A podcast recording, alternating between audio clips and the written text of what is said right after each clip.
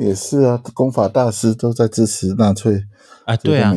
我我有我这个，因为我不是那，但是我看过类似的论述，就是哲学跟理工，理工理工是逃去美国了，那法律人嗯支持第三帝国的，好像都没事，是不是？有些人的部分了，不止很多都留下来给他们理论论述，要不然他国会纵火案之后为什么都没事？那个就马上就弄了一个什么紧急命令，说以后哦都可以溯及既往，又可以侵害人权，那还不是那个哦法律人弄出来的？法律人你现在还在找你的书是不是？找不到我就要哭了啦。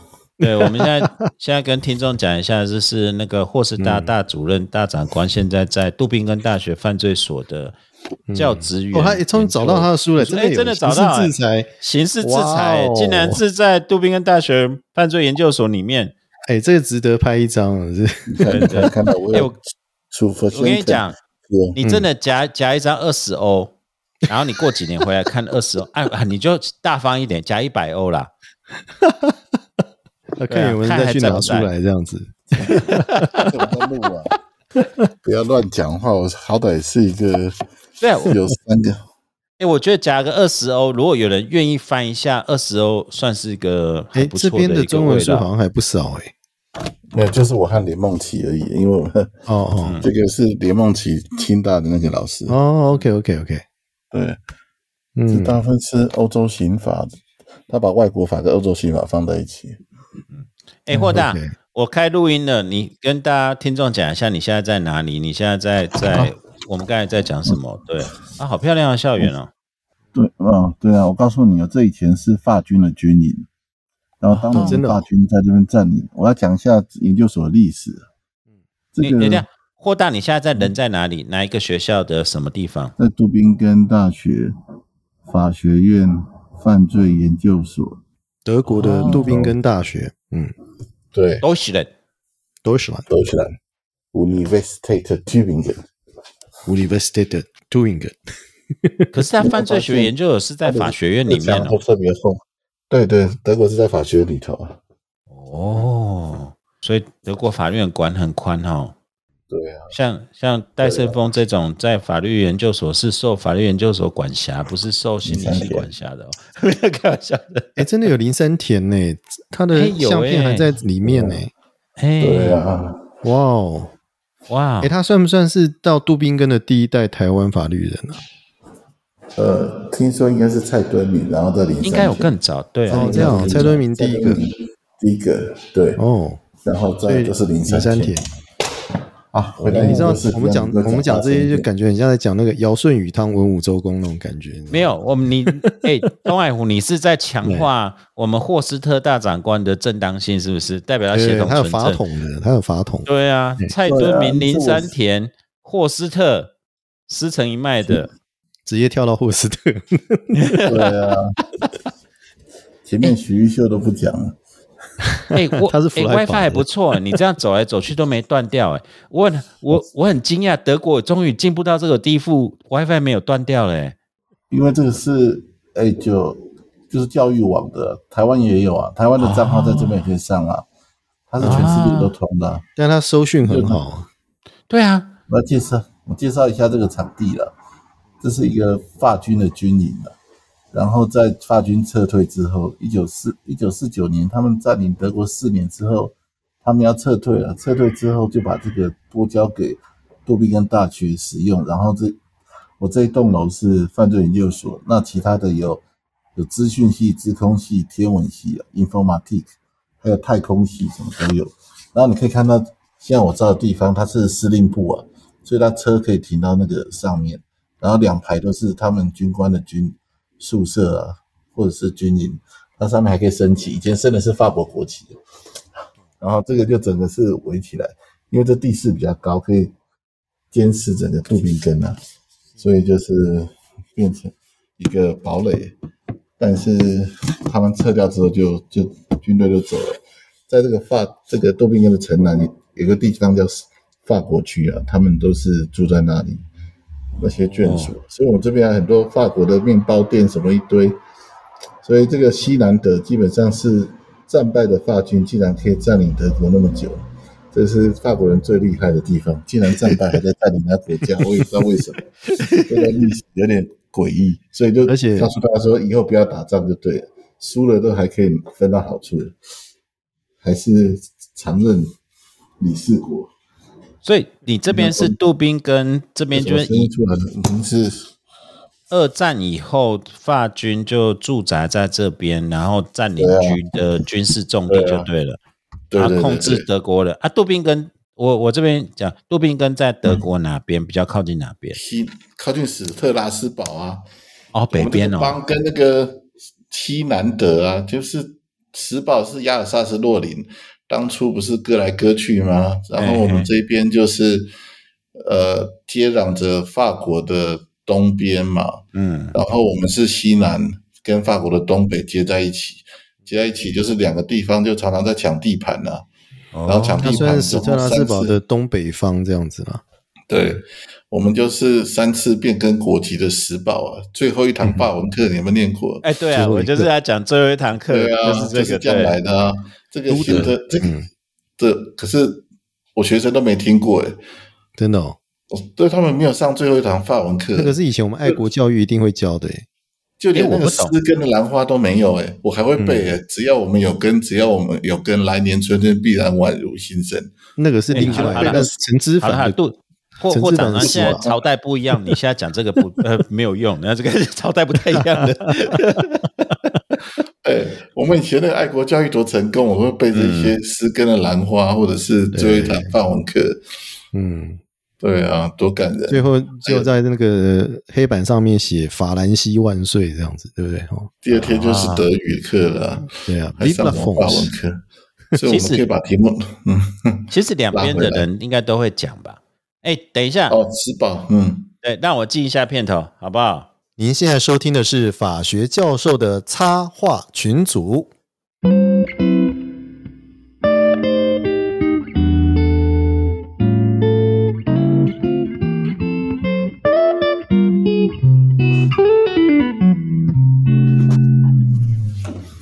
哎，各位听众，大家好，我是东海湖。我是向阳教授。我是霍斯特，霍霍霍霍斯特哦，霍霍哎，现在现在不能霍霍霍霍是霍长官，霍长官，哎，现在黄马褂，对不对？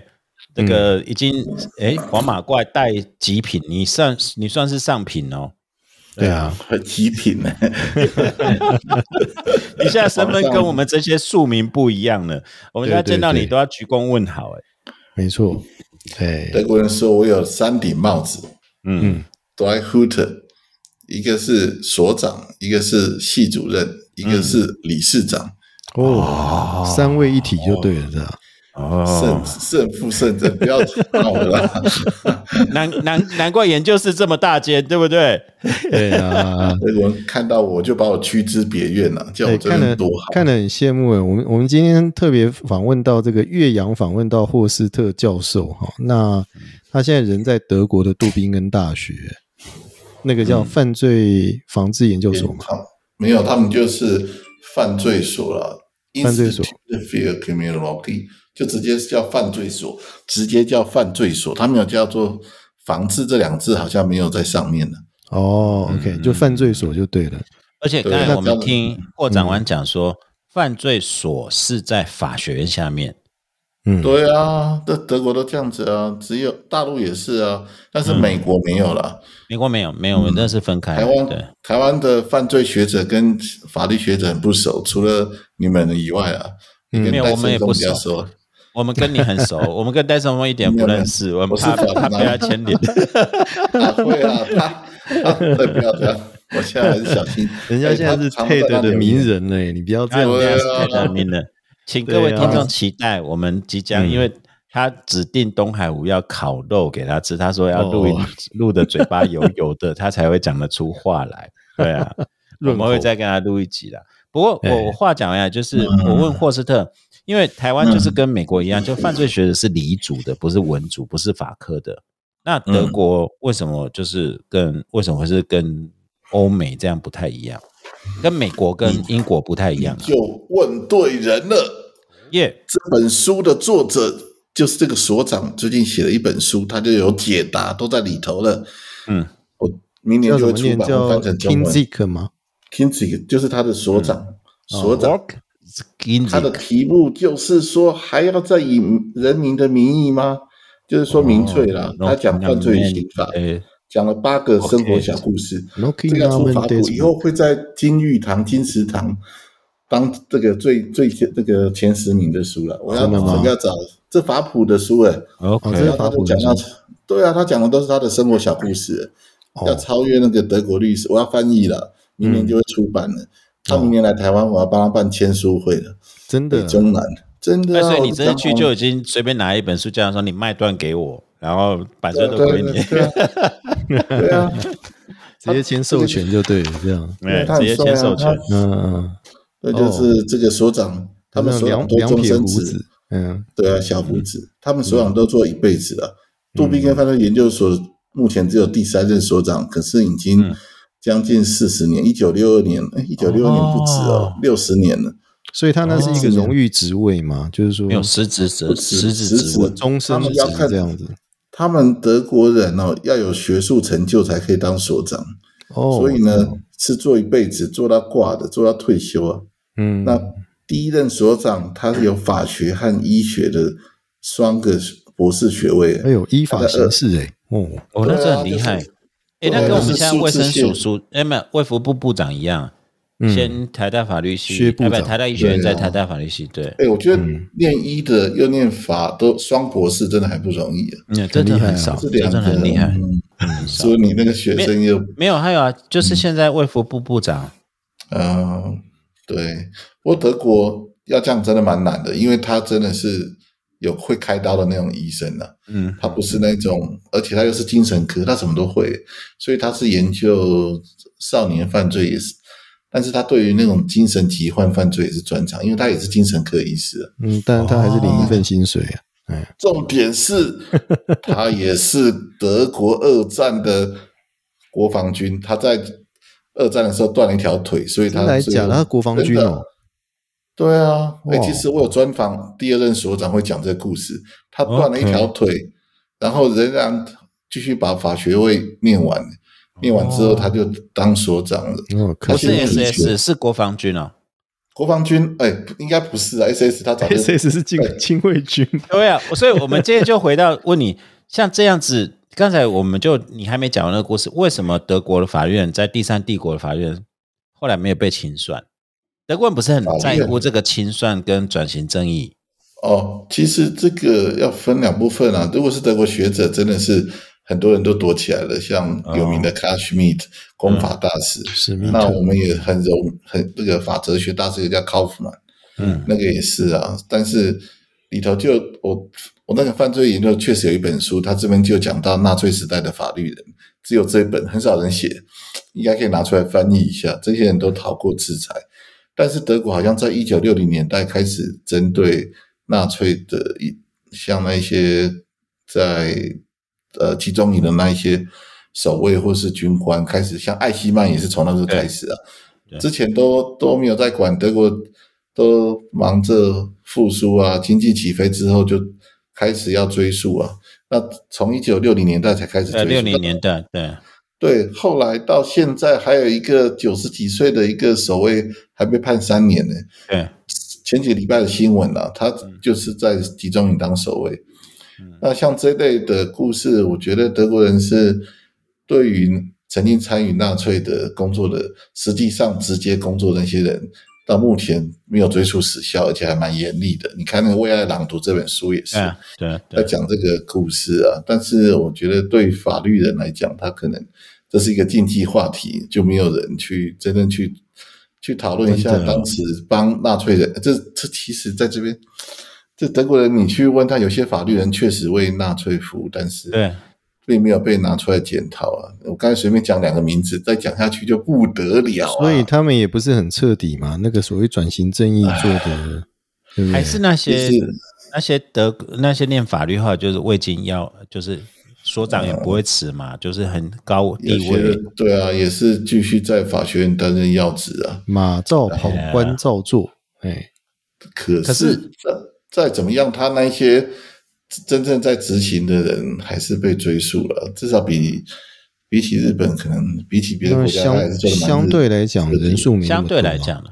但是我我就问你，这是另外一个嗯双重标，因为东德的法律人就被追溯了蛮彻底的。东德的法官跟东德的反正秘密警察一类，好像就不能再嗯，就不能再担任任何跟法律有关的公职嘛。这个我不知道对不对，因为我后来看报道讲的。呃，我们讲那些法律人都是现在的老师的老师们，他怎么敢去追溯？像卡什米德，他已经可能在二战之后，他已经都快退休了。你追溯 追溯他，他后面都是他徒子徒孙或考夫曼。我们在念念他的那个法哲学的书，呃，或像其实蛮多慕尼黑蛮多的教授也是，也可能都都有这些问题啊，但是大家都轻轻带过，这个也是很难讲，因为自己的老师你怎么像我也不会去讲我曾经我的老师怎么样对，我们也是像张老师即将来的，我也是这样恭敬的 出城两千里去迎接他，我后天就要跑去迎接他的，所以他后对自己天到吗？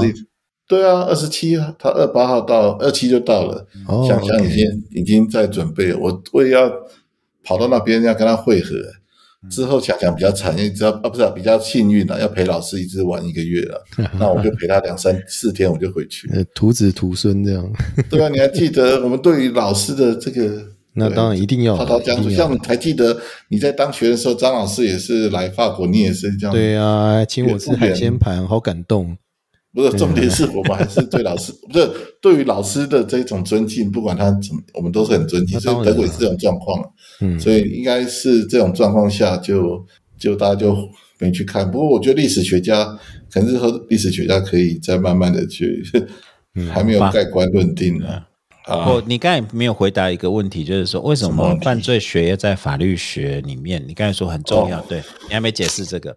这个教授就告诉我答案了，我刚刚才翻到这一段了。嗯，就是说，他就说，如果念刑法的人没有念犯罪学，就是只念一半。你不知道犯罪成因，你怎么去制定它的构成要件？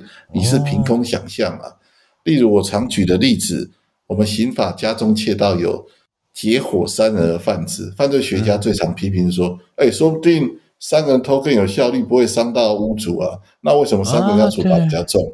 这个都是法律人想出来，以为人多就要处罚比恶性重大就对了，人多就是恶性重大，就是到底一个人偷东西，两个人偷，三个偷，到底是要处罚谁比较重呢？我是觉得三个人要奖励他们，他们分工，一个把风，一个开水，一个去偷，一下就结束了。那比那个笨手笨脚惊扰到屋主，先 先奸后杀，先杀后奸还不一定呢。你你这样你你这样讲会很奇怪啊，那等于是变相鼓励嗯大家结伙犯结伙去这个犯这个窃盗嘛？我讲重点的讲，法律人在制定政策的时候都凭空想象啊，就是凭逻凭自己以为无敌的逻辑，可是有时候现象面的东西还是要做实证啊，因为犯罪学讲究的是一些实证的调查，然后才会得到结论，我们才会做政策。那像现在跟梢法也是啊，啊就是大家怎么去想象跟梢的一个轮廓。对，那我们觉得应该要做实证才是啊，可是有些法律人就会想象这种状况，他应该是很怕才对啊。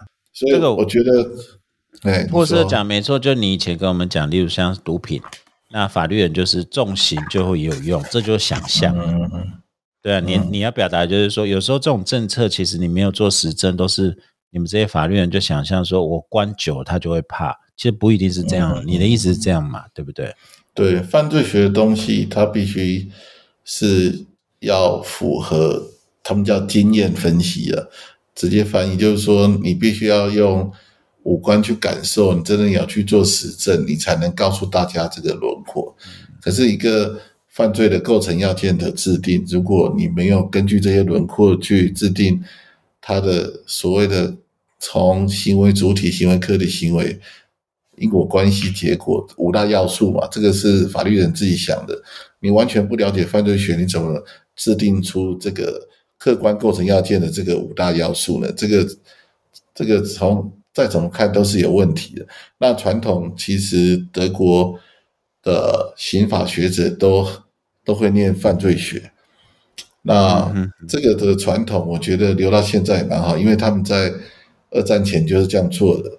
那这个到二战后，也像杜宾跟海德堡、弗莱堡都有犯罪研究所，他们也承袭了这个传统。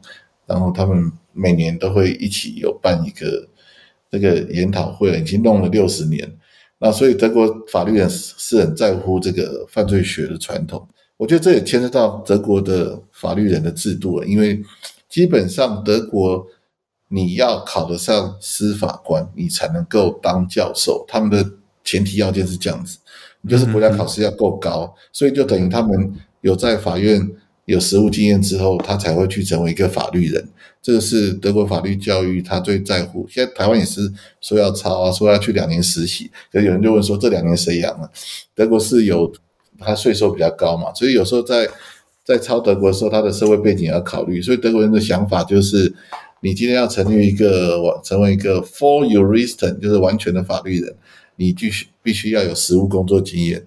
那像这个犯罪学的工作也是一样啊，它其实包含了刑事鉴定啊，它也包含了犯罪侦查。这个我们有一个叫做整体犯罪学的整体刑法学，这是我未来想要成立一个学会。叫做 Gesamte Strafrecht Wissenschaft 啊，别的呃你听不懂，就是说，嗯，认为就是这个比犯罪学这个研究所更高的地方是，所有的这个制度最后的结论都要回到政策面，那这个政策面的汇集是包含犯罪学、刑事侦查、刑事鉴定，还有包含这个呃呃犯罪犯罪的一些调查。矫正心理学，对，医学这个应该当前提。那最后要回归于法律条文，所以需要一个刑法。所以那个刑法应该是主体，那前面应该是它科技整合的要素，所以应该要把它倒过来。像我们台湾是犯罪学，他认为说它是一个科技整合，有心理学、社会学、法学，可是他告诉你这个是一个。反复再犯那个性变态，可是他不知道法条要怎么制定呢？像德国人就觉得应该是要有刑法学为主，所以呢，现在这个犯罪学会它的瓶颈在于，他知道犯罪现象，他知道犯罪人有什么样的条件可以去描述轮廓，可是你问他说，那我们要怎么去预防？他可能或者是要怎么去修法，他就没有办法，他就要找刑法学者。可是问题，我们刑法学者。每天在家里都在研究法式医学、未遂犯的要件，或者是光一个因果关系，他就可以研究。这样会得罪人哦，你这个。不是，我的意思说，法式医学 dogmatic 也是很重要，但是那个政跟法学的都很重要。像德国是在我们杜宾根法律研究所是两个都去都有做到，像我们的所长，他不只是有写孔门他。他也有去做实证，我觉得这个在德国比较难得，他两边都会了。就是说，他们的报告可能就是不一不只是实证，他连法学的论述都很精实啊。这个是台湾以后未来要这个朝向的目标，但是前提是要够多人去做这件事情。可是目前来看，好像没有那么多人才。也是一个问题啊！你你刚刚讲这个，我就想到那个酒驾的那个事情，也是这样嘛？嗯就是我们现在在设计酒驾的这种公共危险罪这个这个部分的构成要件，其实你很少去思考到酒驾造成犯罪的那个那个形态。对啊，所以你你要把这个前端把它接起来，我觉得是蛮好的。这个倒是我们在这边比较没有想到说要去跨领域，现在讲跨领域都很怎么讲？有点听起来有点廉价了，就是说。啊，你就跨领域就跟他有要沾到边，然后你就可以跨领域了。但是其实根源的问题还是在于说，你怎么去评价一个社会的行为，包括犯罪，包括交易，包括各方面的这个东西，这可能不是只有一个光是讨论法律的构成要件要怎么样去设计就够的，它还有更多背后的成因，还有背后的一些因素这样子。对，就像我有看过统计哦，你现在刑度不断加重哦，呃，停职修法确实将。酒驾肇事率其实是有降低的，但是它到了一个瓶颈就降不下来。你即使把它弄成死刑，它一样就是那个数量，大概一百到九十之间。那他剩下这个为什么他不会怕法律呢？因为不是自己生病，就是很多人华东地区根本都免计程车，你要逼他走路回家嘛，所以当然是骑着他的机车，当然会出事啊。其实就是你要政府。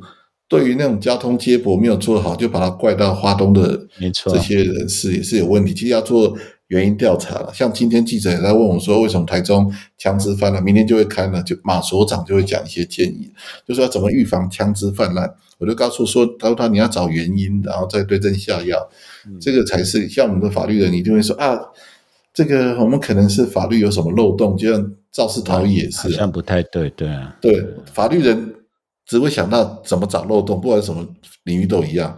那漏洞补起来之后，就忘记说，其实重点是原因在哪里。他们可能没有，也也可能是没有办法去想，因为没有学过犯罪学，或者学过史政，或者是有听过戴森峰的真好听，所以这类的节目，对不对？成语。你为什么不讲？我们？戴森峰有上我们节目没？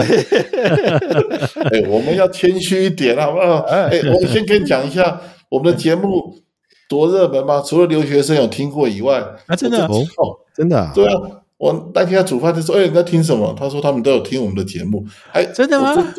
对啊，还哎，拜托，我们现在很多隐性不敢出来冒出来的人很多，要不然为什么点的人数那么多？所以，所以那个 VPN 土耳其来都他们听的吗？有可能哦，有可能都有啦。嗯，你知道我上次去台南标一个案子，那个教育部的官员说：“哎，马老师，我听过你留学的那一段。”哦，我就想，我说真的假的？所以我们很多那种台湾的一些公务员都在偷偷听我们的，因为他们通常是开车无聊、上班无聊，或是留学生是做菜无聊。等一下讲一下那个 二十五年之后的那个留学差异。对啊，对啊，我就这边要插讲了。你知道，我我哎，东海，我跟你讲，我觉得霍斯特不一样哎，可能隔着这个，我觉得气色。可能那个食物不好，你知道，或是那每天脸书贴的，我都觉得恶心。做这这 这就没有一个好吃，只有啤酒好吃好喝而已。他都有去运动啊，对，然后有运动，然后我觉得他现在，你看他就不会在台湾，因为他是三位一体嘛，兼三个职位，那么位高权重，事情很多，很阿展，然后人家都跟他每天都跟他讲一堆有的没有，就是在勾心斗角的宫廷生活。现在到德国，哎。整个那个精气神都回来了。刚才对理论的那个好像充电一样，哎，对你，你这个仪器训练蛮有用的哈。而且一句话只要一口气都可以讲完，以前要三口气，以前要三口煮啊，要换三次气才可以把话讲完。是真的，德国德西人的水跟空气是甜的吗？那食物例外，食物食物例外是。布隆迪是甜啊，没有啦，就是这边的每个人都是甜的啦，这边人都是甜的啦。你老婆也是会甜，小甜甜晚上，我对啊，小心点啊。我们只我每天都是天天学习，努力向上，都在这个研究室从早待到晚，好不好？哦，对啊，对对对。其实，你多久没有回去了？杜宾根？其实就只三年了，就是因为这个疫情。之前每个每年都会来报告一下，都会来两三个礼拜啊。嗯，好了，我问你一下啦，就是说那个你自己觉得啦，这种异地训练对你来讲有没有帮助？当然很大的帮助啊！你是说身心灵还是学术上的？包括学术上，你觉得有没有必要？就是说，呃，这种异地训练应该鼓励大家，包括学术界的这些同仁啊，大家都去做这种训练，这样子。当然啦，你看呢，我现在已经基本上已经升到教授，也不用再升等，也不用管科技部，然后。又在当主管，无敌信心哈，嗯，对啊，我就跟那个台大学智老师，他也在这里。我说，我们人生还要追求什么呢？啊，没有了啊，不是，你才刚开始而已。你你这样我又要剪了，难剪，才才四黄马褂而已，你就满足了。我本来就是满足啊，我满清正白旗的，很满足啊。是是是，我跟你讲，最大差别在哪里啊？到呃，我们以前在念博士的时候，其实只有这个在台湾的训练就是构成要件，然后争点在哪里。然后回国之后发现，好像在研讨会也用不到，因为实务界的人要问你的问题，跟你学的是完全没关的。就像法律人毕业之后，你去工作的内容跟你大学学的好像又不太一样。那一样，我们我在德国学的洗钱，好像。回台湾，他们要问的问题也不是这个。然后后来发现，我在台湾弄的比较多的是毒品。然后台湾问题整理之后，我又回到德国去问这些教授，他们自己也说，哦，德国的制度很复杂，考试也不会考这一段，所以这个一般的年轻律师也不懂。就是说，你要问他说，今天有一个人吸毒，你的程序要怎么跑？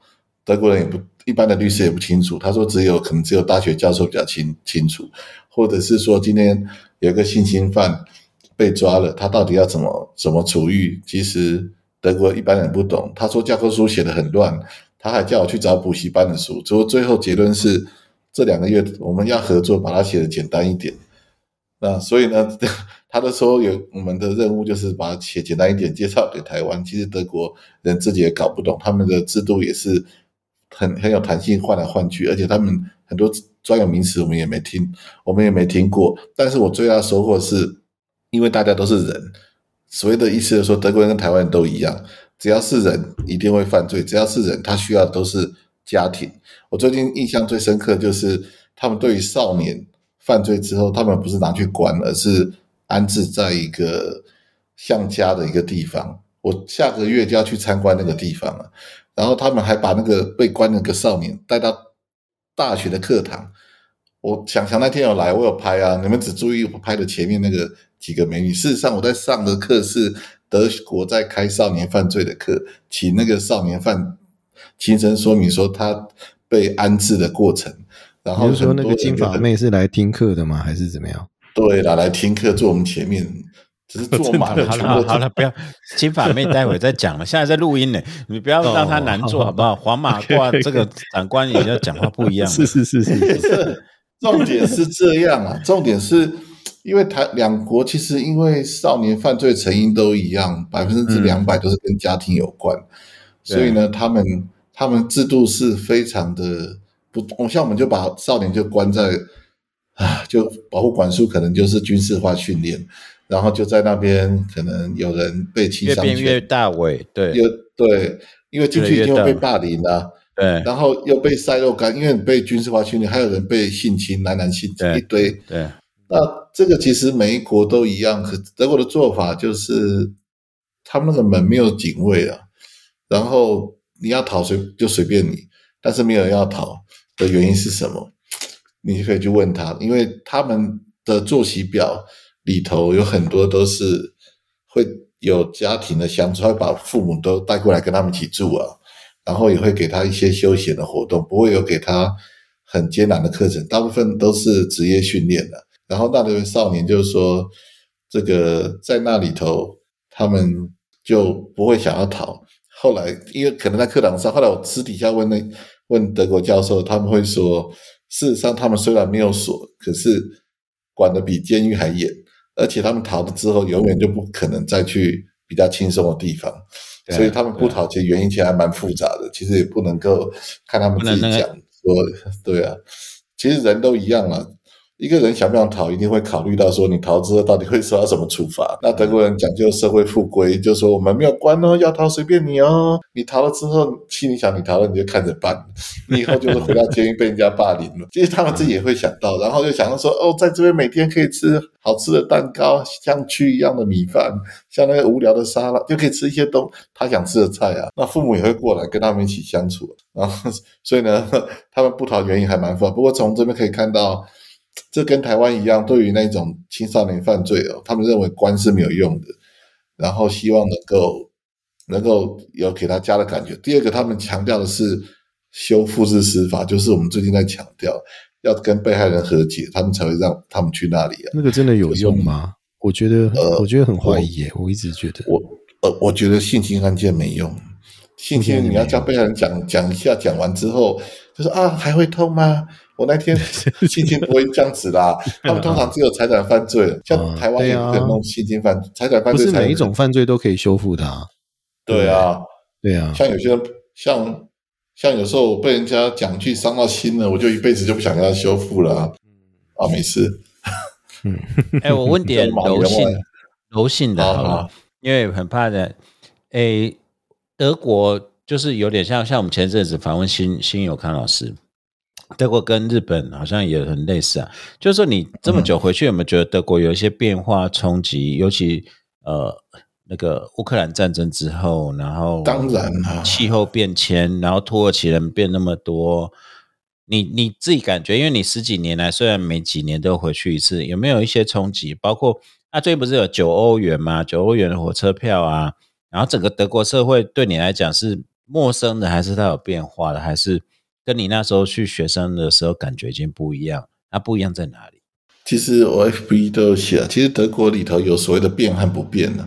它不变的，就是德国一家餐厅或什么都会开很，就是固定了。它就连那个我们搭公车、搭火车的那种那个时间表，其实都很固定，都不会都变，一样的。所以都一样。然后你下车闭着眼睛都知道接驳巴士在哪里，然后下火车在哪边搭，都一模一样。他们二三十年都不会变，因为他们就是整个社会秩序的螺丝钉啊，就是你改变一下整个牵法动全身，我们就备好几分车会下来，我们几分。德国的公车是可以到分呐、就是说它十五分到就十五分，你只要呃十三分从自己门口出发，刚好呃呃公车就是在你脚边停在那那那。为什么德铁会造成这样子？哦，这个是因为他们私有化的结果，我们台铁要小心。本来德铁是公家，后来他们私有化之后呢，没有竞争对手，没有竞争对手，前提之下是反正大家领到钱就好了，管他，我们钱就随便花，反正也没有没有一个竞争的对象，所以私有化前提还是要有竞争的，所以没有竞争之下，他们就很多问题，然后像斯图加特火车站修了十几年，到现在没有修好啊，然后呢，他们一下说。发又考古发现什么，一下又说什么问题，一直追加预算，所以对于这种私有化的公司，他们就会有一些就很没有效率，然后就反映在在那个误点上面也蛮严重，而且九欧元票价每个这个德铁都是满的，尤其八月一号开始放暑假，我就不想坐了。现在我是都坐德国的统联，叫 Philip Bus，Philip Bus，就绿色的那一种，他们那个反而比较准时，可以不用换车，行李搬来搬去，直接到法兰克福机场。所以那个你第二你这样没有开车哦，还是坐没大众有？我没有开车，我上次开的时候就吓到隔壁副驾驶，他叫我这辈子不要再开了，哦因为没有限速啊。哦，嗯，对对，就发现路路路人没被吓到，反正副副驾驶一直这样的，我就想着算了，我就以后不要再找他开车。哦，开到两三百还蛮爽的啊，只是 就爽那一次。真的假的？突然突然想到了，我们前面在捋的时候，本来在跟你讨论要买什么纪念品，欧元这么便宜，你就带一台 Porsche 回来好了啦。不用了啦，我又不是那一种喜欢车的人，我只喜欢追求学问、世界和平。他就讲差距啦，啊对我还没讲完。其实这四年来差距很大。你还记得我们当初两千年左右去留学的时候，打电话回家都要去电话亭啊，火车站前面很多电话买那个 banana 卡什么卡，对对，然后那个打电话比较便宜哦。现在完全没有，完突然消失一样。我那天因为信用卡可能被盗刷，我要打回去找不到电话亭，我就很急。后来我急中生智用 Skype，Skype 你要先把玉山银行你先设定成自己的那个联络人，你才能打，要不然他还没有找到，还找不到零零零八八六的键，找不到。所以你现在就要改变他们，因为网络电话现在这个变便宜，像以前我们打电话很贵，都要用家书抵万金，以前光写信就收到信那一种，比在军中都看到都会流泪，你知道吗？现在没有人在写信写卡片了，以前我们打电话很贵，只能写信的，然后都要还算好时差，说会不会在睡觉。然后现在打电话多方便，赖随便留个言，就说哦你还没睡哦，就马上就被发现偷看赖，所以我还有时候在看赖，我要小心一点，不要被发现半夜没睡觉。我都说我这边作息正常，所以这个第是第一个改变了。那第二改变，当然发现物价变很多，尤其这三年。以前我记得我不知道你在石宝，我们以前一 liter 的牛奶是零点五五，它这个价钱从两千零三年一直到二零一几年、一四年至少都没变。都没变我今年。来竟然要涨到一点一五，你看差差这么多哦差两倍。哦，那蛮贵的欸。贵啦，其实三十块，以前零点五五的话才十五块，涨现在0.15 120%才四十块。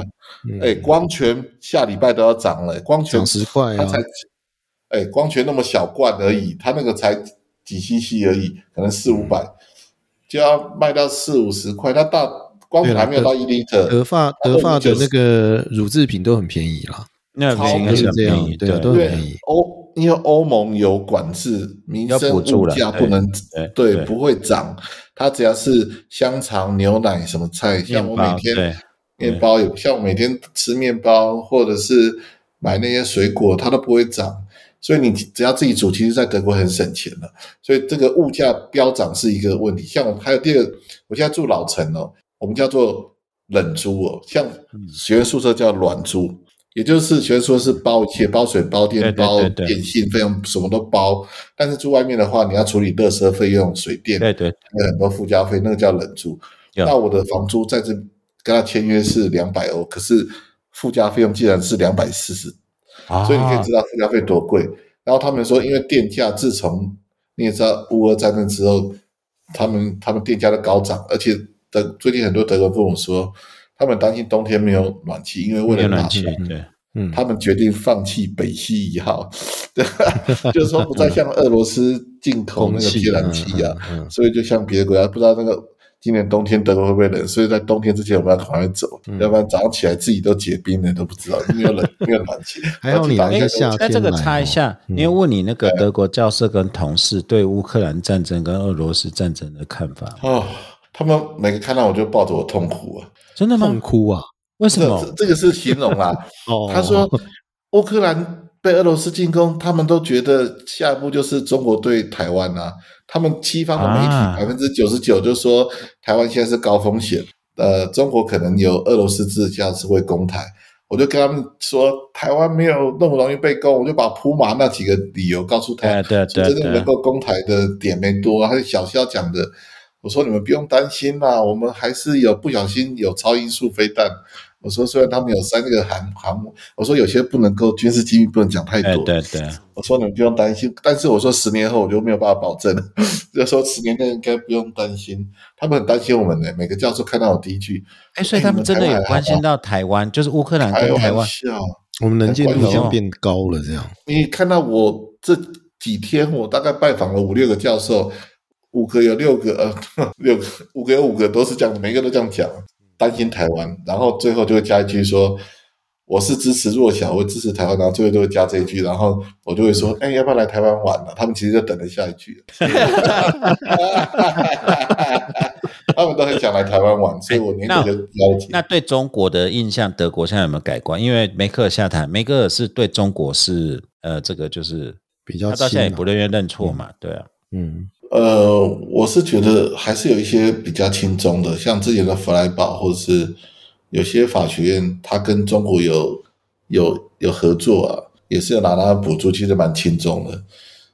所以要看学校，我们杜宾哥因为台湾人过太多了，已经啊，真的一人一口水。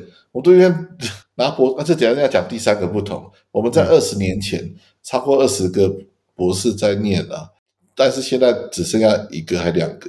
也就是以前我们那个时代，每一个人都在自己的教授前面一直说台湾多好，所以他们对我们台湾印象还不错。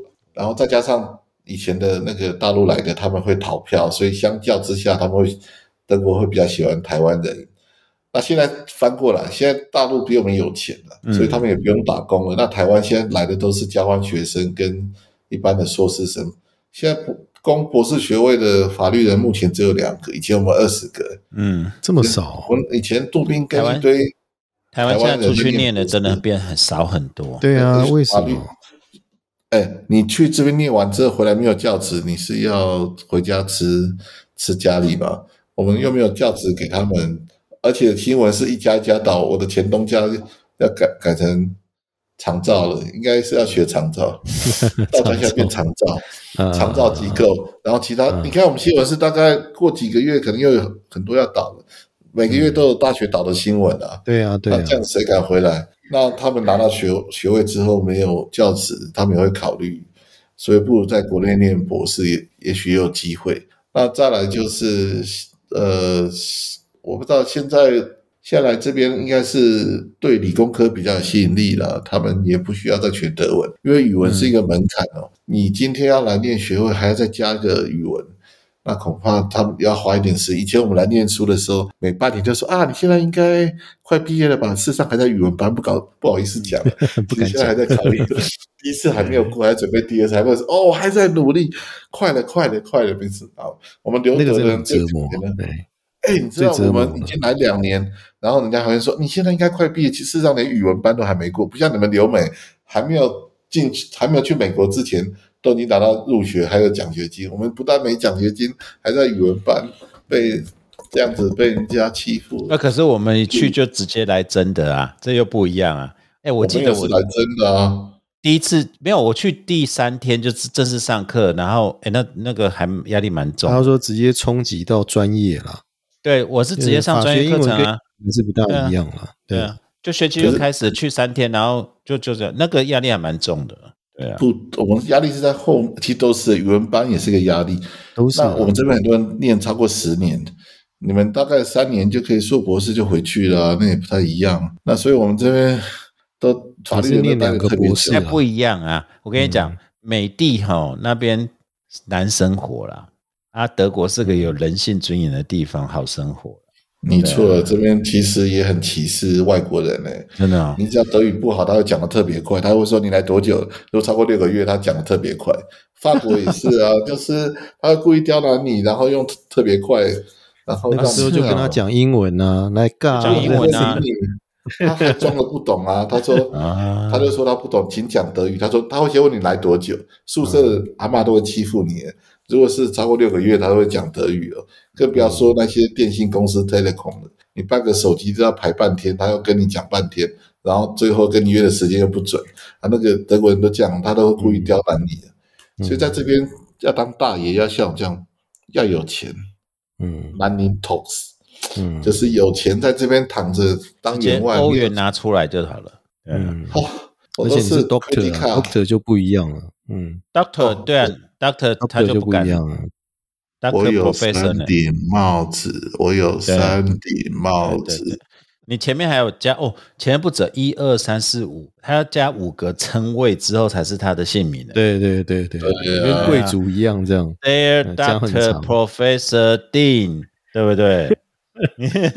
Chairman，他们的他们的姓名条例可以把博士跟教授放在护你整个护照上面。对对对嗯对对啊，所以是 professor、doctor、doctor、doctor、doctor，你可以放学位还可以好了好了写凤梨田大学的守护者这样子，对嗯，对，台湾选总统，台湾阿成选台湾总统，世界伟人这样，世界伟人，对啊，可以学他。好啦，霍长官，你已经够位高权重。我再问你一个问题，那像那个移民问题的，因为德国之前就有接受蛮多，就是那种移民社会分歧啊，右派又在兴起。你你这几年你现在去有真的感受到那个排外嗯对于、有真的还是假的？这个我们我觉得我们杜宾根因为叫做德国的客家人啊，不是啊，就是啊客家有钱的节俭人，这样会得罪客家人，他也是客家，就是有钱人，但是很节俭。他们的台词就是节俭是一个很酷的。所以呢，这边人很有钱，他很温暖，他不会排外。但是呢，因为资源有限呢、所以我在这十五年前后观察，以前在路上走的很少看到德国人以外的外国人，嗯那现在是一堆。我们现在之前梅克尔开放八十万难民，在杜宾根山上也盖了一一区给他们住的，现在都留下来。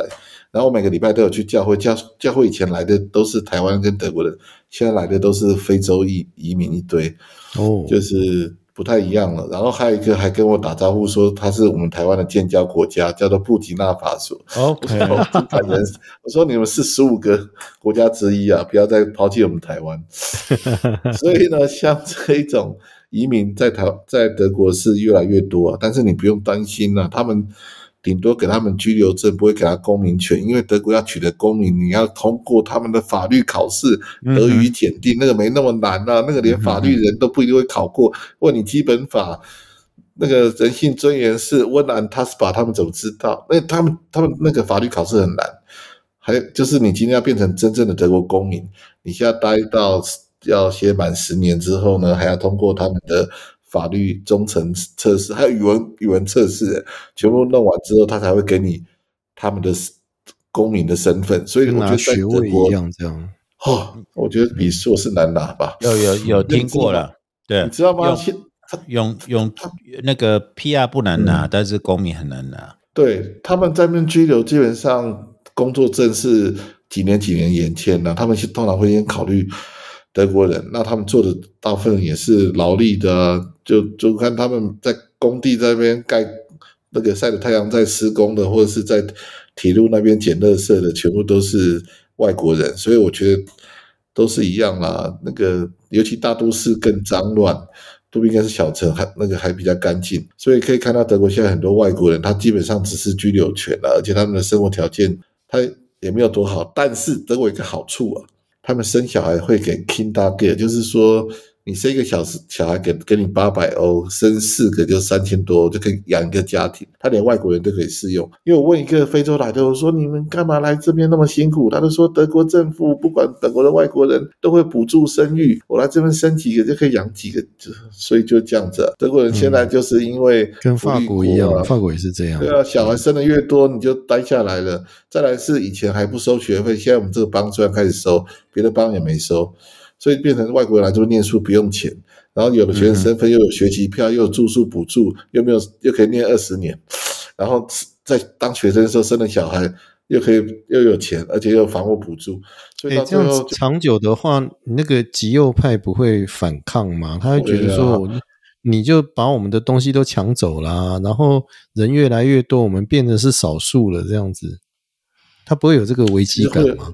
德国有个叫做另类选择党，叫 RFD 啊。那这个党目前的选票已经占百分之十，就是说它民意制度百分之十是一个很可观，它是极右派的，那么高蛮随时可观的哦对，有非百分之常可观。十哦，十很多。嗯。尤其在德东地区，很多都已经当一个邦的这个首相，就是我们的省长，长。所以在德东地区已经有两千万人就有两百万人是极右派，会变这样？他们有八千万人了，所以他们极右派现在很多八百万人是极右派，呃，对，所以他们都集中在德东地区了。我觉得还是两个不同国度啊。那他们对这种补助政策，当然会觉得缴了缴税不公平，为什么要给这些外国人？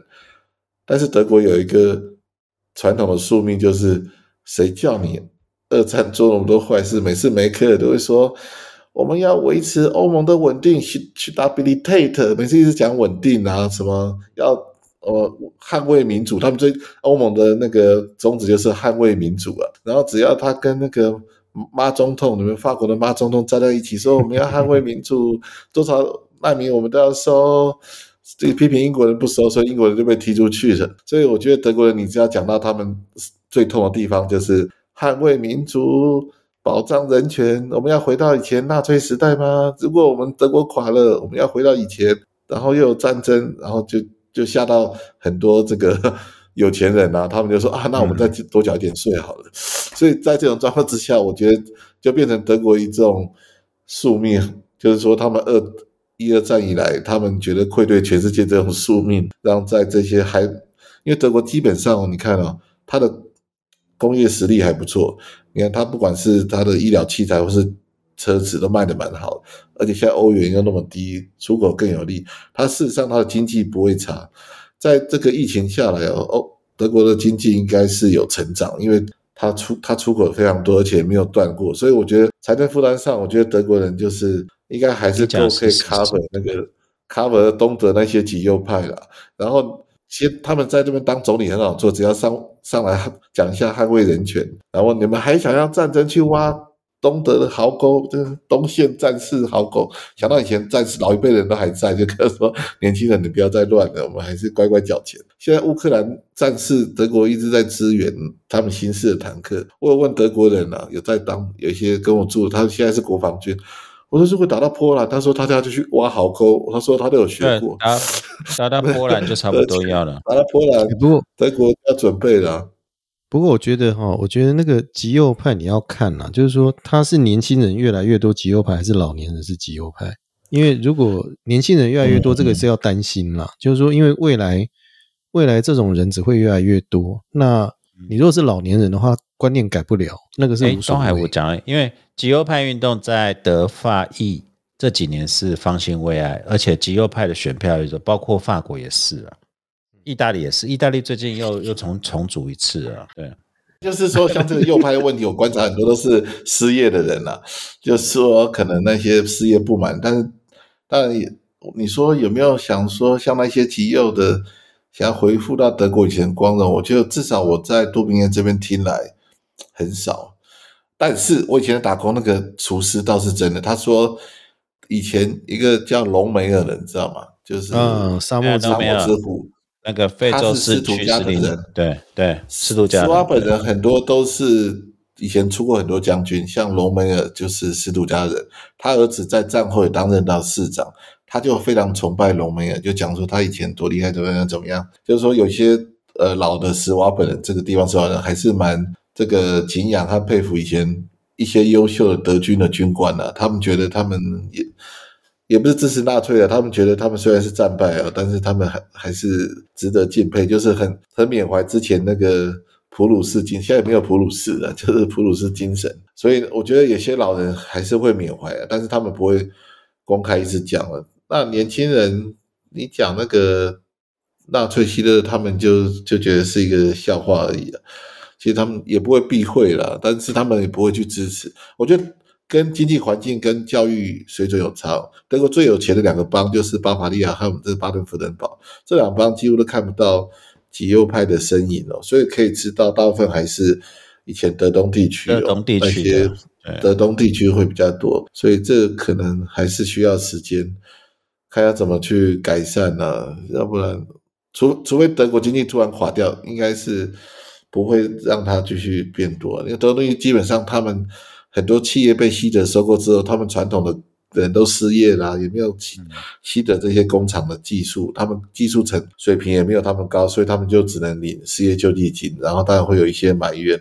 那当然，我在念书时候有看到德东地区过来多宾哥来念的，他看起来也很正常。我们是在抱怨德东的时候，他突然就说：“哎，我是德勒斯的人。”我就说：“哦，没有这个意思的，我只说可能有一些极右派的。”不过他也是，他也说他没关系，他也是从德东过来，所以慢慢的，如果交流多，应该是比较好了。就像我们现在两岸一样，就怕就怕这个，这我觉得钱经济是重要的，如果经济没有垮，应该不不会有问题。任何一个企业的兴起都是经济有问题的，嗯，对，所以我觉得目前观察看我看德国，你刚刚讲那个物价飞涨嘛，对不对？就是通膨的问题嘛，对，那。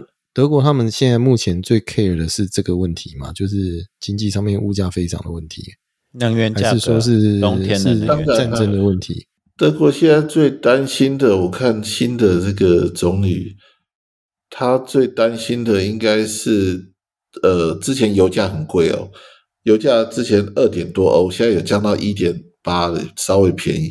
之前他们民怨是油价超贵的，一一 liter 就要。呃，六十六七十，我们是，我们我们好像才二十左右就被骂了，但是他们没有没有三十快三十啊，我们现在是三十啊，好了，不要好了好了，对对对对对。那他们现在是已经到快要两欧元，所以油价飙涨，我觉得跟俄因为俄罗斯产油，所以其实归咎原因也是跟俄罗斯有关的。现在油很贵，然后冬天怕没有网没有暖气，是他们现在最担心的，拖累了很多的那个。现在东欧很多可能乌克兰是重大的谷仓嘛，所以他们有些面粉也飙涨。德国人就爱吃面包，没有面粉，所以面包也涨。那现在就是整个原物料都涨，然后瓦斯、汽油都涨，所以受不了才有九欧元。他们九欧元虽然到下个月就结束，可是听说要再延，变成变成那个三十六还是多少，反正就比九欧高，但是就会让他。票价也比较低了，就让这些没有没有办法花那么多钱去买去加油的人去做大众交通工具啊。现在我看他们只有这个办法了，就是尽量补助，然后民生物资就尽量平稳。那我看德国现在最大困境也是在这里，可是再怎么看，它的出口也也不是大问题啊，所以我觉得应该不用担心，就是怕说这个战争如果拖久，应该一定会有问题。但是拖不久打到波兰更大的问题，所以我觉得德国还蛮惨的，因为它的位置是很接近那个俄罗斯的。你还记得康德的故乡现在变成什么什么？你不知道康德故乡在哪里吗？哥里斯堡啊，对啊，对啊，对啊，哥，哥里现在现在变成那个俄罗斯的领土了，所以这个也哦。是蛮奇怪。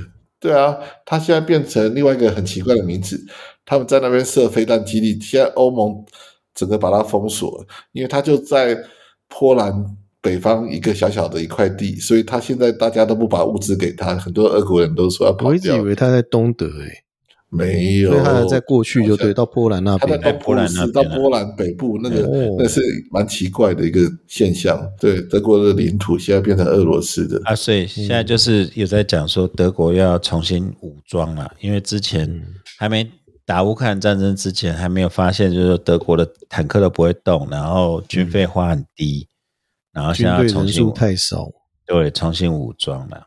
对，嗯，哎，我要问短信的。哦，当然不是吃吃吃吃喝，因为德国没什么好问吃吃喝，问德国人吃吃喝是 傻了，对不对？我我问一个比较深层的啦，因为或是我们大家年纪差不多，就是也基本上你回毛几挂哦，再回去重新这样子超过，哎，你去两个月嘛，对不对？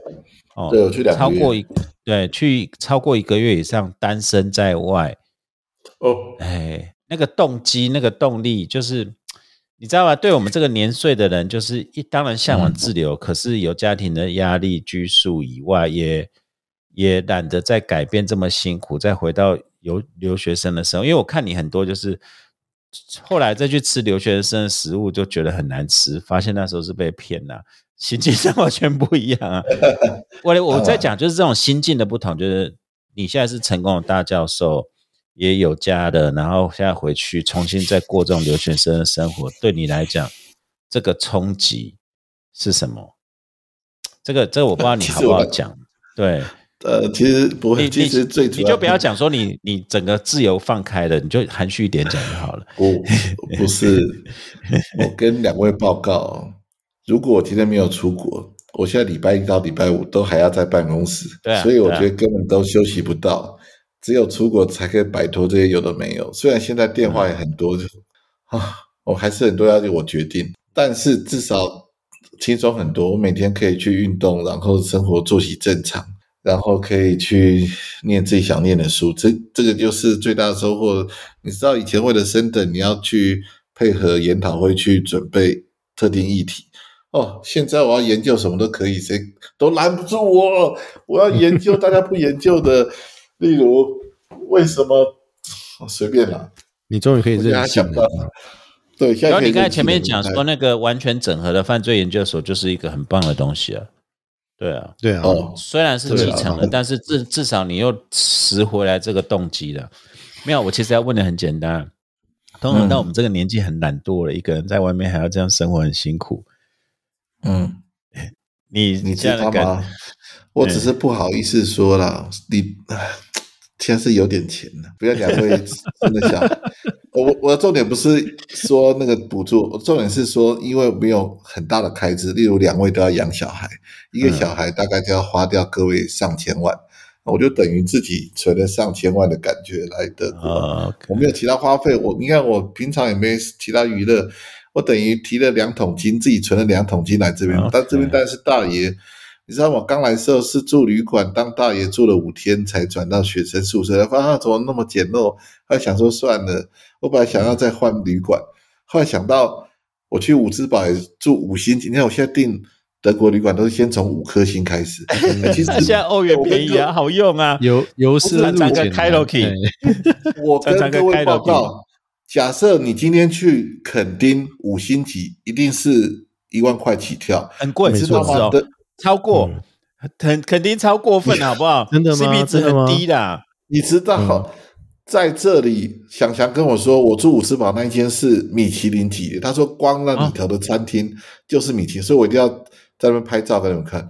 他说，我既然订到米其林餐厅的那个旅馆，我说那个才四千多块，那个那个没多少钱呢、啊，这么便宜啊四千多块啊去，肯定住不到民宿哎。多还是台币四千多还是欧币四千多，元四千台币四千多，哦，吓我那真的很便宜啊，那真的很便宜啊。嗯，所以你，我偷偷告诉各位，我要去葡萄牙玩了，也是哎葡萄牙定了哇，哎现在热的要死，你要去啊？真是八月底，八月底，八月底，八月底。八月底还是很热啊。但是不管怎么样，我也订了五星级，五星级这样低调。对，所以所以虽然我是来玩，但是我偷偷。去很多地方订了五星这段这段又要框掉了，这样哈也没关系。我是考察里斯本的性犯罪啊，或者是毒品犯罪啊。我我本来讲里斯本的罐鱼罐头，你自己讲这个的哦。我自己本来要帮你讲说里斯本最出名的鱼罐头，要不要帮我买一些？你自己讲这个的，我们没有讲人肉市场哦。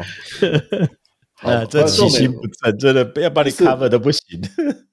不是，我是犯罪说的啊，也是的。重点是，当我们现在都半百老人了，嗯的这个年纪，其实那个就像吴老师、吴学长所说，我们余命不多了。我 我每次到吴吴老师，他跟我说他余命不多，他在两年就要退休，我都很羡慕。他说他不要到六十岁才退，他一定要五十几。我说你现在就快六十，重点是我们现在五十岁这个年纪哦。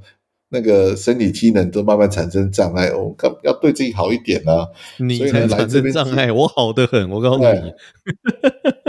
我随便讲一个，你现在体力有比以前好吗？你现在可以跑操场跑十圈不会停吗？当然不行，就有差啦。我可以走随便找一个 要跑，所以你说我们动不动就会流眼油，这个我最近才发现，应该也会吧？老花眼、老花油、老花眼，对。然后，然后你会发现。这个像我昨天去爬城堡，我我年轻的时候可以爬上去，我那一天竟然很喘的上去，就是爬那个霍芬佐伦那个城堡，所以体力还是有差。所以重点是说，我们这个年纪了就要对自己好一点。所以我现在买什么都不看价钱。对对对，你你哎，你现在是去欧洲是最爽的时候。我我对啊，其实我问你说，是不是年轻那时候，其实有时候觉得很美，因为我就是看你的 PO，特别问你这个问题。年轻的时候那时候觉得烤鸭饭很好吃，现在去。学生餐很好吃，现在好像心境已经不一样了，对不对？嗯，对对对是越过山丘的感觉都不一样了。对对。但是那个，嗯，会不会让你用另外一种心情来欣赏这个学术的环境？的确啊，你我你刚才也有讲了，以前只是为了学位，为了升等，你现在去那边更自由、更徜徉、更快乐。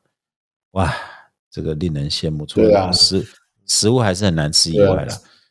对啊，所以挂，所以我是觉得，我现在看到有趣的东西，我就会去买起来啊，或者是以前都会考虑很久。那现在在这个跟同学们住那个老城，哦，以前我们都会共用那餐具，我现在每一个都是买 V N F 的那种刀叉哦，就是跟双排等级的 W N F 对 W N F 对啊，我现在每个刀，我现在每个刀叉光那个。反光都可以闪到我的室友，那个多亮晶晶！你真的可以多太几层，你可以带一套回来。虾皮上可以卖很高的价钱，那个代购都蛮热闹的。我我现在在乎的又不是钱，我现在是每天运动要重返二十岁。当九月看到我的时候，我跟陈运才老师有约好啊，就是回来。要跟他一样瘦啊？不可能的，就是要瘦下来。我然，我我今天看你是气色真的完全跟在台湾不有差，有差有差。虽然是虽然是透过镜头，但是那个你整个人的那个能量是感觉得出来，是真的不一样，比较好一点。至少看到脖子了。嗯，对啊。呃呃呃呃，我我其他地方也可以让你看，好吗？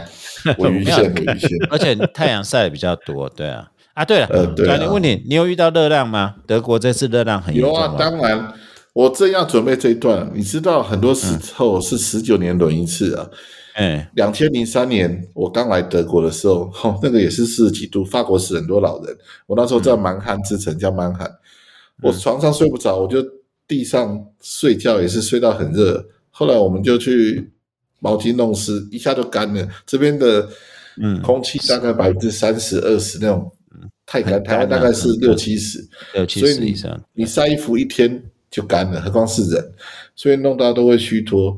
你看十九年后又遇到，像你看你自己的农历生日，十九年就会重复遇到，所以十九是很重要的数字，每十九年会轮轮一次，生日会同一天。那现在这时候遇到，我就跟以前不一样，以前在蛮汉的时候，啊，真的没有办法救，而且那时候刚来的时候，你知道。欧洲的食东西都不熟，我以前都会把牙膏当洗面乳，洗面乳当牙膏，因为它长得都很像啊。然后沐浴露每个都是弄像牙膏一样。以前那个学姐学长们带我们去超市，像 Lido 或阿迪那种去买东西啊。哦，他说买饮料，你知道我竟然拿错了，我拿拿到 Runner，那个就是喝咖啡加的那个奶精啊，但是要弄成一罐，我就那样灌完之后，当天就又瘦了两公斤，就一直拉肚子。就是说看不懂德文，你以为是那个调味乳，他就就写说是加咖是牛奶啊，就那个挤出来应该看就看得出来啦，怎么会？你就把它喝下去。刚去刚去就整瓶就把它灌完，灌完啊，就就就整个拉肚子啊。所以以前刚去多好笑啊！那个每天嘴巴都是那个洗面乳的泡泡，然后脸都是牙膏。我过了几个礼拜才能够回德国的，真的，你来德国都知道，他们的日常的生活用品都没有做区隔。像我们海伦千度丝洗头发就一罐，他他的字应该会写吧？不是吗？以前刚来又不识字，德文那么差，而且又很急，又就是有有时他所有的产品。都做的跟牙膏一样，所以你不知道哪个是洗头、洗澡、洗脸，都一牙刷一层这样，都全部都一模一样。然后骗我们这种外国人，然后吃东西也是一样啊。我所以以前就闹了很多笑话，一直在那边最后变瘦，应该是每天在喝那个渣呢，一直一直灌灌到都瘦掉了。所以所以刚去就那一年热浪，然后这个又没这个。满汉大学记事不要再讲，就是那边过了很多可歌可泣的故事以外，什么都不懂啊。然后这个，所以所以这个跟现在十九年后的情境当然不一样了。现在你知道我一来发生一件事情，就是我的室友染疫，说要被隔离，我就马上二话不说，太好了，我住五星级饭店，然后住了五天，花了七百欧。结果你知道他们两个月的房租也是七百欧。我想说，我住才住五天就可以抵他们两个月，我又不觉得很贵，七百欧乘三。那也才两万块而已啊！对我们三个来讲，两万块丢在地上都不不想捡，何况是啊？没有没有，我会想捡，我会想捡，我想捡。哎，假设有一天你被诈骗集团骗两万，你就想算了，这个就是那种心情呐，又不是两百万。好，了解了解。在这里头，两万块是可以让留学生过两个月，可是租个房子，可能旅馆五天也是。两万块台币，这跟台湾差很多。这边物价真的比台湾便宜。我必须再讲，台湾物价太贵了。不管是住宿和吃。哎，我觉得台湾不知道贵什么，我们的薪水那么低。你看到牛奶就差好几倍。我那天买两个肉圆八十块，我震惊一整天。而且是我家楼下的霸王啊，两颗八十哦，而且还吃不饱，你知道吗？真的就是遇到诈骗集团啊！我我买到那个大杯西瓜汁卖四十五块，我吓坏了，你知道吗？因为我才记得，我最后记得它的是三十五块大杯的。你知道德德国的所有的果汁都是原汁，对啊，它一天 CC 还不到你四十块台币，他才零点几。他的饭的，他的那个押金都有时候都比那还贵。德国的啤酒罐子零点九，它那个啤酒才呃十一 cent 而已。那也就是说，你啤酒真的很便宜诶。对啊，所以有时候啤对啊，瓶子有时候要便宜还便。比台湾手要啤啤酒，有时候啤酒哎，啤酒。对啊，啤酒比矿泉水还便宜，这很哎对对，这是真的，德国是这样没错。对对，你可以看到，你看三十十一十一才十分之一哦，你喝一罐五百八百 CC 的啤酒也才三块钱。哎哦，那这样子德国为什么酒驾还是很严格，还是喝啤酒不算？我觉得这有时候你看，我是观察日本啊，日本喝酒也很多，但是他们因酒驾死亡是因为站在铁轨旁边被铁被电车撞死的，因为他们是大众运输，大众运输。有时候有时候他们养成不开车的习惯，坐车是另外一种因为酒而致死的案例，危险，站不稳就掉进去了。那德国倒是对酒驾问题，我看他们也没那么严重，因为我看。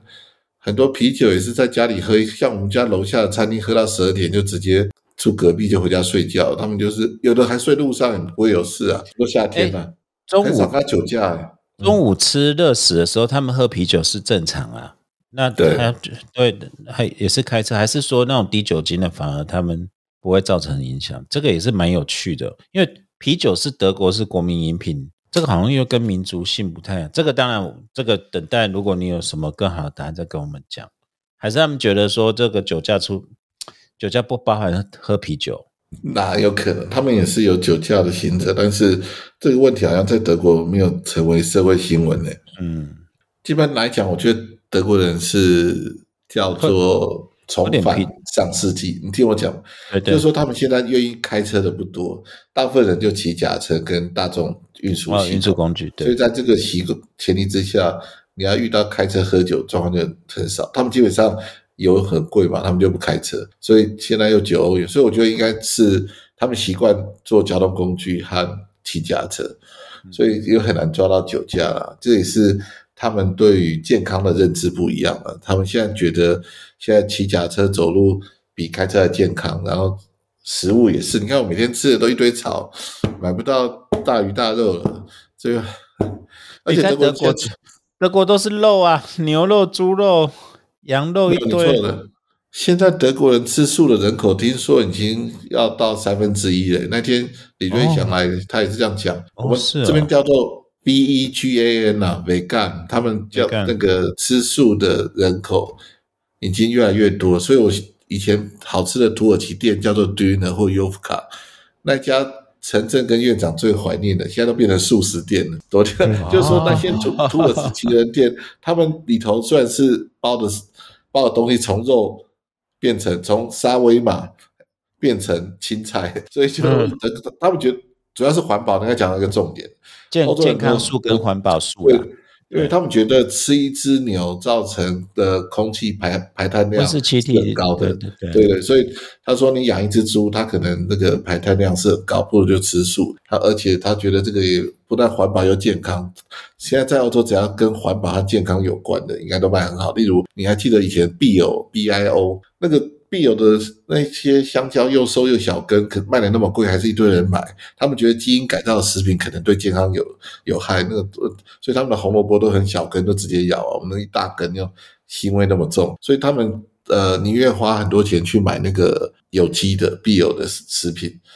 那就是只要跟健康有关，他们都愿意投资啊。所以我觉得现在，但是我觉得他们不变的地方就是蛋糕一样太甜，然后。他们的食物一样太咸，感我不知道他们的味觉可能失去了感应嘛，吃的超咸的，所以难怪他们心血管疾病也蛮多。就这个以外，我觉得他们还是蛮健康的。我们吃的比较清淡嘛，那所以在在欧洲来讲，我的观察，他们还是很注意健康了。只是现在受到这个乌克兰战争影响，他们也是每天也蛮惧怕冬天到怎么办。他们现在最怕是两个，除了没有那个瓦斯可以那个供暖以外啊，供暖。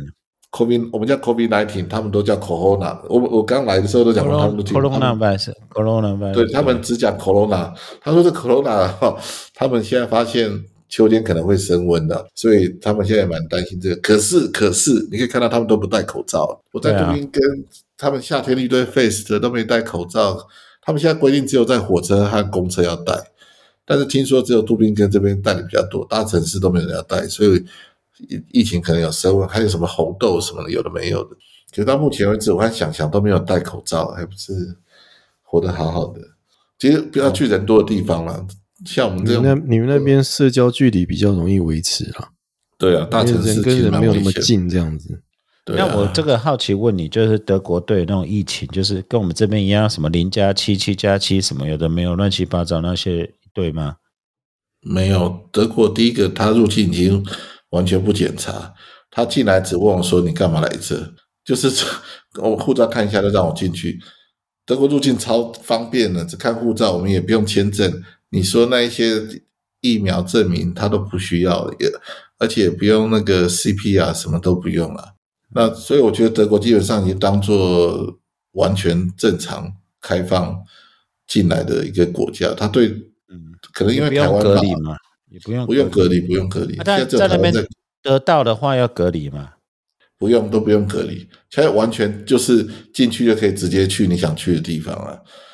呃，只看护照，只要你有护照，连签证都不用。台湾是免签，所以其他都不需要。像有些说来德国要有医疗保险，就是他们入境有时候，但他也不会检查，就是要一些医疗保险了。那其他他也没看啊，就是你不要。像海关人都这样啊，如果你越表现德文越好，他跟你聊越久。你就用很烂的中德语，就说 “Hello, Hi, How, How are you？” 讲的很烂，他就让你过去了。要么他自己也麻烦啦。如果你讲好，他还会看你问说：“啊，你来这哦，教授研究什么啊？什么的？”都已经快要睡着，还跟他聊天。听说每个国家海关都一样，你就不要显示你的语文好，他就让你过去了。要不然，要哎，像我拿的是全新的，他也怀疑一下了。就是我们现在因为疫情，护照都过期，我像大家都一样，我就申请新的。然后现在的护照新的是怎么样嘛？有三张照片，而且照的都很赤裸裸的，就就是整个五官都很赤清楚，裸裸哦，不能戴眼镜，嗯，然后不能留胡子，什么都不能，然后就整个脸该有多肿就有多肿，而且是三张照片在一张纸上，不能修就对了，嗯，完全不能修为它图，就就是那个人脸辨识的那生物特征啊。对啊生物特征啊。他现在脸弄的，所以你等下次办护照，你就会发现啊，怎么以前还可以帮你修图，还可以让你戴眼镜，现在是完全不能戴眼镜，胡子要刮干净，然后那个头发不能遮到额额头，女生啊，所以现在呃呃，而且女生的耳朵都要出来，就是你如果头发太长，他会叫你拨到后面，他是每个哦器官都要照征辨得清楚识这。样，嗯，对啊，所以现在很严呐、而且会拍的比较丑啊，然后上面哎台湾就写比较大的，嗯。哎，那我问你，那这个是入境啊？如果你进去以后，你如果中了以后，那个德国政府又要求确诊人要隔离，还是要干嘛？还是有什么特殊措施吗？其实看你要不要通报，像我那个室友没通报，就在家里喝个热水就好了，一个礼拜就，哦他也没有强当制要通报。就对了，这样，对，可是我们杜宾也有裁剪站啊，他们现在好像有免费快筛，嗯那你就可以去医院拿药来吃啊。那我是外国人，我是有保险啊，我刚好有那个，如果染疫也是可以去保，所以听说现在取消了。如果今天是在紧急突发医疗，他现在已经排除那个我们那个 COVID 所以嗯，所以也没有像我们有德国人也没有什么电子脚铐脚镣限制距离没有地没有了，他们几乎像现在都像正常人生活。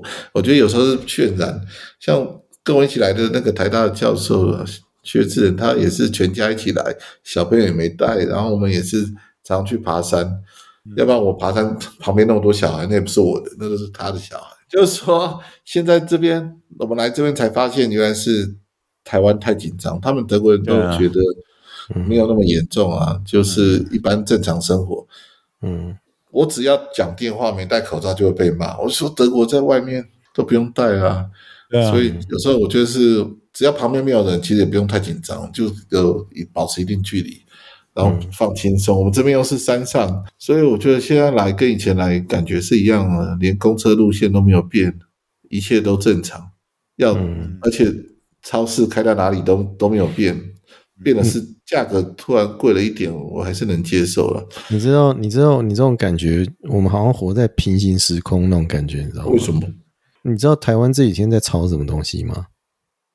枪我们在击案啊，我们在吵那个新足球场的那个事情，哦，林林就是那对啊个他的林我们家球场，就好像全世界林志坚根本没有关，只跟新足球场有关系这样子。你的所有的新闻都在炒这件事情，那全世界的脉动好像跟台湾没有关系，甚至我们也没有感觉到说会打仗这件事情，这个很奇怪。有啊有啊，我蛮神的，我们要要找那个小肖好好聊一集啊。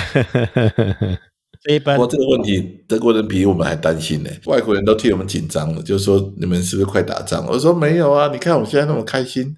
因为那个参议院的那个那个院长要来嘛，对啊但反而我们好像不是很注重这件事情。我最近也都不看台湾的新闻了，因为记者台湾的新闻了。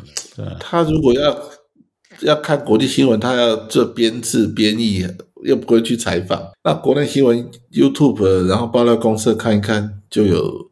像今天联合报的记者找我访问也是很容易抄一抄，他在问我枪击案，台中这两起枪击案，我还不知道，去查一下，明天就会开了我的访谈内容。他们就很懒惰啊，就附近有什么新闻，然后会不会只要跟选举有关，他们觉得嗯。快选举，突然两起新闻会不会对台中的选举产生影响？就问我的看法，那跟然后就德国的选举有什么关系啊？对啊。他们觉得治安败坏，可能卢秀燕就选不上之类的哦，禁忌之都这样，嗯，对对对对，呃那个是比较懒的报纸啊，然后他就就叫我想办法，想想要怎么办啊，怎么办？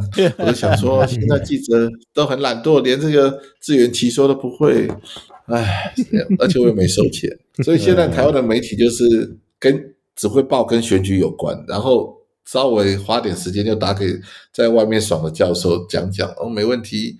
然后加一点那个访问就可以了。我们我们这是眼前的最好用啊。嗯，两位要砸大钱出国看看，在台湾那个小虫儿小岛能够什么成长，要学我，对啊要下定决心来这边走走，对不对？有啊，明年明年明年换我了，明年换我。明年明年我每年会来，我们可以，哎，我们讲很德发会师，讲了半天都没有会师。可以呀、我蛮佩服你对啊的，我还蛮懒惰的。对啊，还就已经那么年纪那么大，还要一个人生活，没人煮饭给我吃，这样子。嗯，嗯，青春的小鸟飞不出来了，不用担心了。这个有以前都是为了升等在决定自己的工作和生活，我发现这个是错的。现在应该是要以自己的健康决定工作和生活。这句话可能九月回来台湾又又不一样，现在是这样讲的。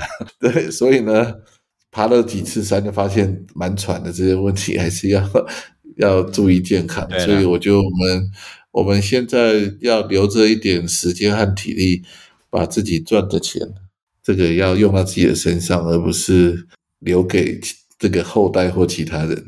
自己花不到就变遗产了，所以我嗯我已经决定这个不要任何一毛钱变遗产，后代有钱自己赚，对这种概念是才是正确的。然后呢，要对自己好一点。然后至于有有些网友会想说啊，你们这个受尽国家栽培，你一定要对国家做一些什么贡献呢、改变这个社会，怎么只顾自己？我觉得你你是为了改变社会做准备啊，对啊，这个充电很重要。我我我我现在习惯自问自答了，我现在自问自答中。OK，关于这个网友的问题啊，事实上也没网友啊，就是这个问题啊，我是觉得这个很多时候是做什么决策要头脑清楚。我现在是要让自己头脑的事先排掉一下，等回去之后，我们就可以做更多的事情啦、对不对？那未来就是哦，想想我还有五年，五年多要做，又想到就很累，所以这个那个中场休息是是应该的。我一直为了这一次的旅游，除了要通过公司的领导同意，还有家里人的同意，还有其他种种关卡，还有疫情的发展，其实能够来真的是不容易。然后呢，所以要谢天了，这个实在是太顺利了。然后来之后，哦，我还要哎，我还有一句要可以让我补充吗？我来之后发现这里头有的留学生实在是非常棒。他其实虽然他只交换生哦，他在来之前哦有申请大专生这个科技部，然后也申请了很多跟民间公司的合作。他去了南北极耶，也就是说他跟对他他就说他去南北极，只要把公司的旗子插那边，他就他的补助是这样来的，所以他会想一套他未来在德国交换一年要做什么事。那我跟现在台湾年轻人很主动，我跟我们那时对啊，那个候不一样。那个人超棒的，一个台大政治系的小女生，哦我假真的跟这么厉害她买的。哦，那天跟她喝咖啡，我听说哇，台大有些精英真的就是精英，嗯他们的想法就跟我们中南部学生不一样，他们想的不只是出国，他们想的是出国的钱要怎么来，跟出国可以拿到什么资源，他们整套计划。哦 OK，他们在那边极，刚刚说老师那是南极，不是北极。我说你北极有去过，他说也去过。他整个欧洲去，他所有的行动，他都会主动找公司去赞助。他说我去南极帮你们宣传，或者是有些公司会有一些宣传活动，说鼓励年年轻人壮游，然后带给他们公司的什么东西。哎、他们台北消息消息都很灵通，所以我觉得我们应该可以鼓励我们中南部的学生嗯能够学习这位台大政治系这位这位学生。我看他脸书很非常的精彩，然后该去的地方也去。然后我问他说要不要念博士，他说他在考虑，但是他决定要离那个离开德国去别的地方，他要想去陌生的地方再闯一闯。所以我觉得这，而而且她是一个女生呢，所以她会给自己一个那个使命，不要在舒适圈。她德国已经很熟了，她他很有自信进来做，诶真的很有自信。嗯对啊，你看那台湾新一代的真的很了不起，嗯对，等下偷偷把脸书给那个女学生超赞的，这个觉得超赞。我觉得真的现在年轻的，我觉得现在的同学不但长得美哦，而且又很有活力，而且他的见那个视野又广。这个我很少在中南部学生看到，不知道是因为台北真的资源，所以我们身为中南部的乡下教授，是不是可以鼓励自己的学生跟他学习他。中南部的同学比较保守了，嗯，也不是保守，这个这踏不出舒适圈，现在变成说保守包括对啊，补助他们要出国，现在的台湾年轻人两极化，一方面就像盖霍斯特讲，很很棒的、很厉害的有，一方面就是说连出去觉得累的一堆，我为什么要那么累出去？我在这边窝着就好，这是真的两极化。对，而且他们有个特性，他们不喜欢成群结队。他来这边从来没跟台湾在，他都是跟德国人，而且他去哪里都一个人。他觉像很多人出来就像公主啊，学长。像以前我也是不好。就是嗯，学妹这样说，我们去石堡可不可以组一个团，就带一堆小女生去石堡？你还记得吗？这个事情就忘记了。对对对，留学生啊，那不能记起来的事情，我印象深刻的呢。而且还睡在厨房。我觉得我发现很多留学生就是像公主，就想去哪里也不敢一个人去，就会说学长拜托你啦，带我去石堡。听说你去过，好像就跟要去拉萨一样难的地方。可是我现在遇到的台大学生是去南北极耶，那种其实要去也不是很容易。他们既然不让去，而且还不用自己花钱，你看这个差多少？我举这两个例子就知道，我们公主型的留学生很多，但是学长又心软，所以就会带去死保。所以告诫未来的学长不要心软，他求你就说 我死保没有认识人，你要自己去。那么这样也不太好吧？你一个人带了一堆小女生去学长家，家里我还记得。对啊，还吓到学姐，又吓到他儿子，一直在哭说：“爸爸，你怎么有一个大猩猩带了一堆学学妹来我们家住？”呃，我对啊，这个忘记不能讲了。嗯，所以我在想，哎，你怎么都想起来了？嗯嗯嗯，对对。所以我想的重点是留学生，这个是两个不同的例子啦。就是你，你对你的人生要有一个全盘的规划，就未来一年要做什么，你要先想你的资源从哪边可以得到。哎，我觉得他这样很棒。他既然跟我说，他回台大之后毕业之后，他想要去欧洲其他国家继续发展。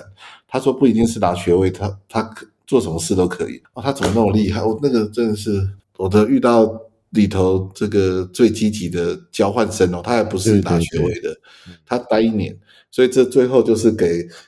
在场有在听的中南部的学生，你如果这个要做任何事情，其实都可以规划，都可以完成你的梦想，而且要趁年轻。像我们这种半白老人，光爬个那个霍亨主主人城堡都需要，就说哎，走慢一点。我叫前面走慢一点，他也不理我。他说：“老师，你这样很很差哦，你这种听起来都不太好。你要趁你二十岁左右的时候。”还可以带学妹，不是啊？你还可以学那个台大的那个，他大概他跟我说他才二大二还大三而已，才二十而已，到处闯。这为什么？可是为什么可以就是把自己的人生弄得那么充实？我觉得是我们应该要鼓励学生跟他学习的。就是其实台湾很多资源的，而且很多新创公司很很鼓励这种年轻人去做一些壮游的事情。而且我我发点说，他竟然连。西班牙修道之旅都走了，就是你有没有看过？影影片？那那个蛮朝圣之旅，好几天呢。那好长，蛮长。朝圣之旅哦，我看他这样子，那个圣加之路这样。嗯，哎，其实以前还蛮想走，现在想说自己年过半百，他走得动吗？就是说，如果他那个是走好几天，你知道吗？啊，明明明年我们去走，明年我们去走。没有，你们现在就规划那个。那个什么吃好住好，就不要想那么困难的了。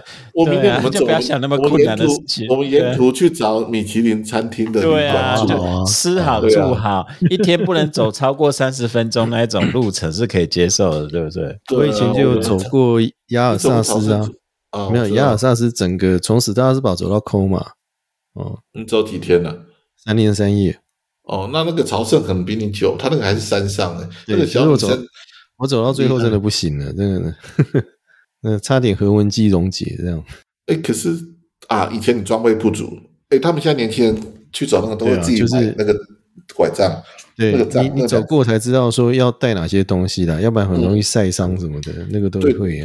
我是觉得现在这个年轻人厉害的地方是他不止要完成任务，他还会去调查要有什么装备。哎，他的装备很齐全呢，就是登山杖啊、背包什么什么都，帽子防风的。所以我觉得我看他脸书，我觉得最近看完就发现哇，他超厉害。对，年轻人如果都能那么有成就，那以后还得了。所以说，我们继续鼓励我们东海的学弟妹要壮行。嗯，哎，想想都来德国啦，对不对？嗯嗯嗯。他昨天自己爬山差点要跌到山谷，他他自己 他走错路了。好啊，我讲完我的心得了，就是希望年轻的时候要多多有自己的梦想要去完成，不管是做什么事啊，对以后我觉得我有很很多收获啊，因为这个真的是台湾年轻人，我觉得虽然这几年疫情这样隔着哈，但是我觉得当疫情缓解了以后，真的我们应该勇敢的踏出去，对不对？好，应看看这个世界是什么样子。你一辈子大概就这么短时间，对不对？那为什么不多看看世界的样子？哦，让你的生活更圆满一点，这样。对啊，对对，而且那个女生是在疫情期间就出国，去年就来了，她才不管那么多，就南北极都去了。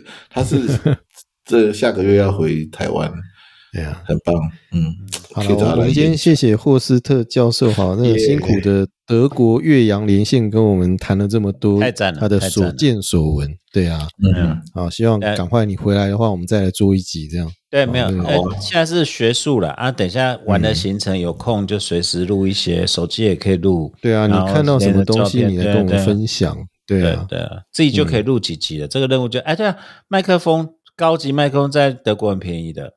对啊，徕卡相机 现在不买，什么时候买呢？这个都打、啊打大概七八折以上的，虽然是中国制的啦没有没有有有有一些还还有在那边哦。对啊，嗯，OK，我说说实在，德国打折真的是打折，最近很多百分之五十的打折可以我最近买了很多运动服装。好，那我们今天到这边，谢谢霍斯特谢谢教授，谢谢好，大家拜拜。拜拜。